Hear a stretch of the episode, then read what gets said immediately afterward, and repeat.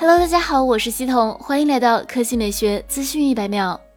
根据爆料博主数码闲聊站带来的最新消息，小米十二 Ultra 的样机跑分数据显示，现在该机依然为三星骁龙八配备十二 G 内存。虽然性能上相较小米十二 Pro 拉不开差距，但是小米十二 Ultra 有望在影像方面创下新的纪录。该机的定位也与去年的十一超大杯基本一致，主打影像系统。此前曾有爆料称，该机将继续搭载潜望式长焦镜头，拥有一颗高像素五倍长焦，成像效果非常不错，并且还会有自研的一些新技术加入，可可能会继续霸榜 DxO。另外，还有很多消息都表明，该机将会与徕卡达成合作，成为小米第一款获得徕卡认证的高端旗舰手机，将会在成像效果和高端形象上带来巨大加成。来看第二条新闻，近日吉利曝光旗下首款纯电混动轿车的动力配置信息，据悉该车基于第四代帝豪打造。据厂家宣称，污染物排放和碳排放不到汽油车的百分之五和百分之三，百公里纯耗低至九点二升，每公里成本不到三毛钱。第四代帝豪纯纯电混动轿车搭载了一点八升纯电混动发动机和三档混动电驱 DHT Pro 变速箱，一点八升纯电混动专用机热效率达百分之四十一点五，三档混动电驱 DHT Pro 变速箱拥有全球领先的三档速比，是目前最紧凑的混动专用变速器。目前该车已经顺利通过了负四十度极限。续航十五万公里整车耐久性能测试。吉利在甲醇燃油汽车领域已经耕耘了十六年之久，开发了近二十款车型，在工信部试点项目中。投入甲醇汽车占试点总数近百分之九十。截至目前，吉利甲醇乘坐车已经规模化运行二点七万辆。值得注意的是，不同于氢燃料汽车，甲醇的提取更容易。生产甲醇的原料主要是煤炭、焦炉气和天然气，而我国这些资源的储量相当丰富。当然，甲醇存在一定的腐蚀性和毒性，目前甲醇加注站较少，短时间内大规模推广甲醇动力汽车还是有点难度。